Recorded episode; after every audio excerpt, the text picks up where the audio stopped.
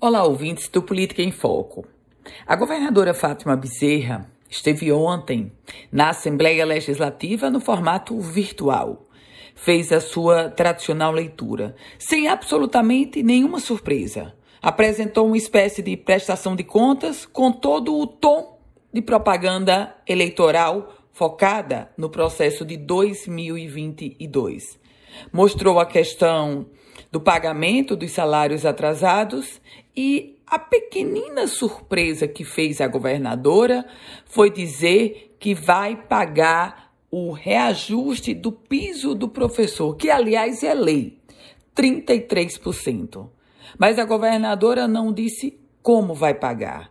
E foi a ausência desse como vai pagar que levou o Sindicato dos Trabalhadores em Educação a aprovarem um indicativo de greve da rede estadual.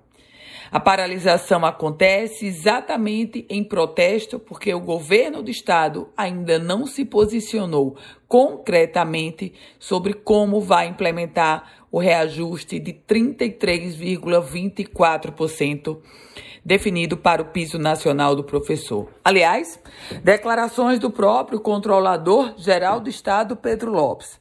Se o governo aplicar esse reajuste, atrasa todo o salário do funcionalismo. O executivo estadual, a equipe econômica, estava se organizando para implementar um reajuste de 10%. Mas a lei e o governo do estado precisa cumprir a lei é o do reajuste de 33,24%. A greve dos professores com o protesto da falta de apresentação para o modelo de implantar esse reajuste, esse protesto tem um eco político direto, porque a governadora Fátima Bezerra, enquanto deputada federal e senadora, foi defensora do piso nacional do professor, ela é de carreira professora do estado e agora o governo dela diz que vai pagar, mas não sabe como nem quando. Eu volto com outras informações aqui no Política em Foco com Ana Ruth Dantas.